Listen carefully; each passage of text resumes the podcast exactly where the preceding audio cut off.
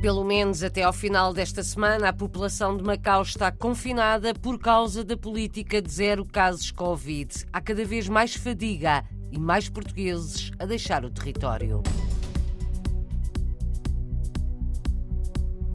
Na Ilha do Pico, nos Açores, há um mar de novas oportunidades a explorar a visão de um empreendedor ex-imigrante nos Estados Unidos.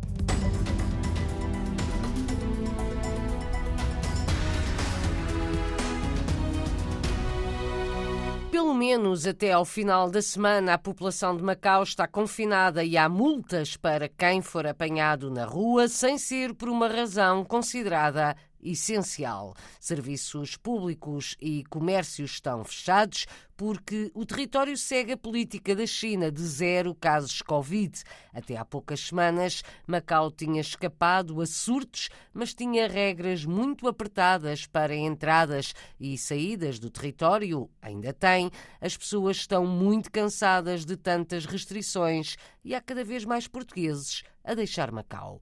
Conta Pedro Lobo, professor na escola portuguesa. Estão muitos portugueses a abandonar, no português e não só, mas pronto, focando na, na, nossa comunidade, estão muitos portugueses. Eu julgo que isto, se as coisas não mudarem muito rapidamente, eu temo que o nível de português ficará sensivelmente igual àquilo que foi o nível dos portugueses após a transição. Ou seja, foi um, um êxodo muito, muito grande. Nós temos assistido, quer a colegas de trabalho na escola, quer de outras escolas, quer eh, do setor privado, quer os nossos alunos, temos visto a sair eh, às largas dezenas de Macau.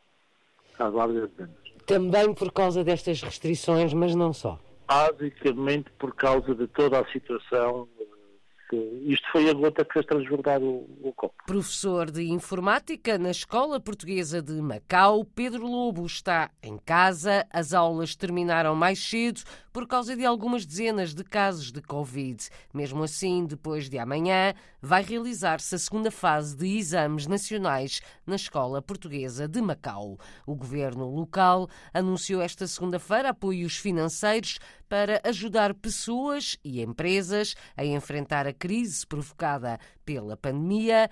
Pedro Lobo, há 27 anos a viver em Macau, afirma na RDP Internacional que as pessoas estão cansadas de tantas restrições, estão a começar a segunda semana de confinamento mas nada é certo. Dura até à próxima sexta-feira, que significa que teremos basicamente duas semanas de, de confinamento eh, mas não há certezas que não haja uma outra semana a seguir e mais uma outra a seguir, ou aquilo que as autoridades aqui em Macau decidirem, porque é a política nacional da China que é o Covid-0 e, como tal, enquanto houver casos, haverá sempre restrições. Aquilo que se critica, e muita gente aqui critica isso, a população em geral, é que neste momento a política que está a ser seguida é uma política que foi feita há dois anos em vários países, é como se não tivéssemos conhecimento nenhum do, do, do vírus. É certo que Macau é uma cidade que densidade populacional é extremamente elevada.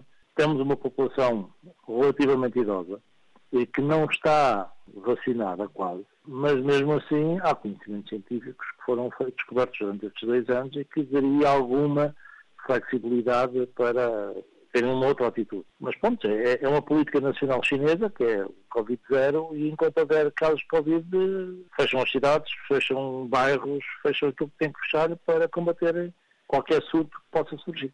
Pelas fotografias que publicou há poucos dias no Facebook, de facto as ruas de Macau estão completamente vazias. Sim, sim, sim. sim. Porque sim. há multas para quem não cumprir?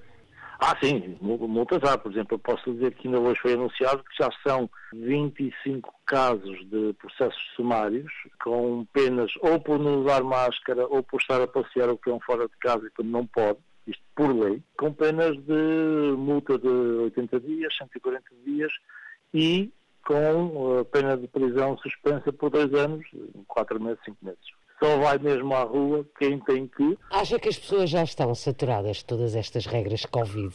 Sim, sim, sim. E não é só a questão de, de, dos portugueses ou dos estrangeiros. A própria, a própria população, uh, embora compreenda isto, está saturada, está cansada tudo isto e dois anos de restrições de viagem muito, muito fortes. Pedro Lobo, professor de informática na Escola Portuguesa de Macau, onde vive há 27 anos, está em confinamento, como toda a população, pelo menos até ao final da semana. O Comitê dos Direitos Humanos das Nações Unidas mostra preocupação com as medidas impostas em Macau, considera que são muito severas. Um advogado português no território membro de uma organização não governamental, acha que as restrições impostas pelas autoridades de Macau violam direitos humanos. Foi o que registrou o jornalista António Jorge, que conversou com este advogado em Macau. Jorge Menezes, advogado português residente em Macau, voz de uma organização não governamental, uma das raras ouvidas pelo Comitê dos Direitos Humanos das Nações Unidas, não tem dúvidas. As medidas de confinamento em Macau são manifestamente desproporcionais. Há pessoas que foram já detidas e presas, há pessoas que foram condenadas por eh, responsabilidade criminal, pelo facto de saírem à rua para correr, quando não há ninguém na rua, pelo facto de saírem com máscaras, que são as máscaras que o governo de antes dava e que agora diz que são proibidas e têm que ser outras máscaras. E os exemplos continuam. Foram proibidas saídas, por exemplo, com animais domésticos, os animais não podem sair à rua. Está a arruinar, uma vez mais, a economia de Macau, especialmente as pequenas e médias empresas. Portanto, está a ser dramático, está a ser muito pior do que alguma vez foi em Macau, nas alturas em que em Portugal eventualmente se justificava tomar medidas como foram tomadas em muitos países europeus.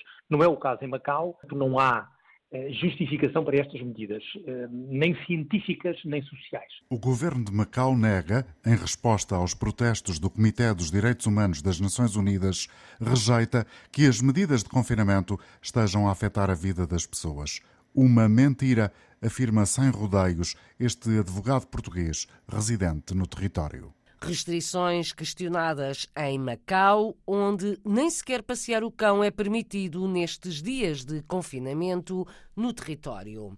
Na Ilha do Pico, nos Açores, há três incubadoras de empresas dinamizadas, entre outros, por um ex-emigrante nos Estados Unidos. Roberto Lino especializou-se em tecnologia e marketing, trabalhou para várias grandes empresas em Silicon Valley, na Califórnia, voltou à terra natal e aposta no Pico como uma ilha de oportunidades no turismo e no vinho, mas também nas energias alternativas ou nas tecnologias. A reportagem é de Bruno Melo, na Ilha do Pico. Roberto Lino nasceu no Pico e, depois de muitos anos imigrado nos Estados Unidos, regressou e com ele trouxe um olhar diferente, que hoje partilha com os jovens empreendedores nas três incubadoras de empresas que surgiram. Mas quando saiu da ilha, o Pico era a ilha do futuro. Hoje em dia já se realizou muito desse potencial, mas continua muito potencial por explorar. Ou seja, já atingimos um patamar, penso que incrível, e um exemplo em todos os Açores, em diversas áreas, turismo sendo um, vinhas sendo outro, não é? Mas acho que há tanta oportunidade ainda para explorar. Picaroto é tão empreendedor que, que vejo explorarmos essas oportunidades sem dificuldade. Acho que continua a ser a ilha do futuro, ainda vai ser por mais um bocado, embora já tenhamos atingido patamares incríveis. Para o futuro, uh, tecnologia, uh, tudo o que seja à volta de sustentabilidade e de energias alternativas, isso existe oportunidades inúmeras nessa área. A tecnologia, temos várias oportunidades nas incubadoras com algumas empresas estrangeiras que vão, penso que vão ter um impacto muito positivo e interessante na área tecnológica do trabalho remoto, do, trabalho, do nomadismo digital, que se fala muito, não é?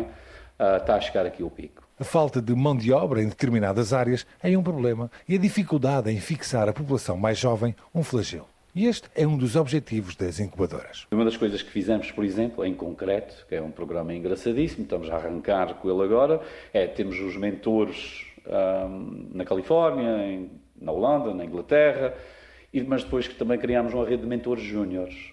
Esses mentores júniores são todos os jovens que estão fora do pico a estudar, ou que acabaram os estudos há pouco tempo, que podem contribuir para as startups do pico e, ao mesmo tempo, ao contribuir para as startups, se calhar estão a criar um futuro posto de, de trabalho, não é? E, ao mesmo tempo, continuam e fortalecem, espero eu, a ligação à ilha e há um futuro na, na ilha. Portanto, isso é um exemplo muito em concreto.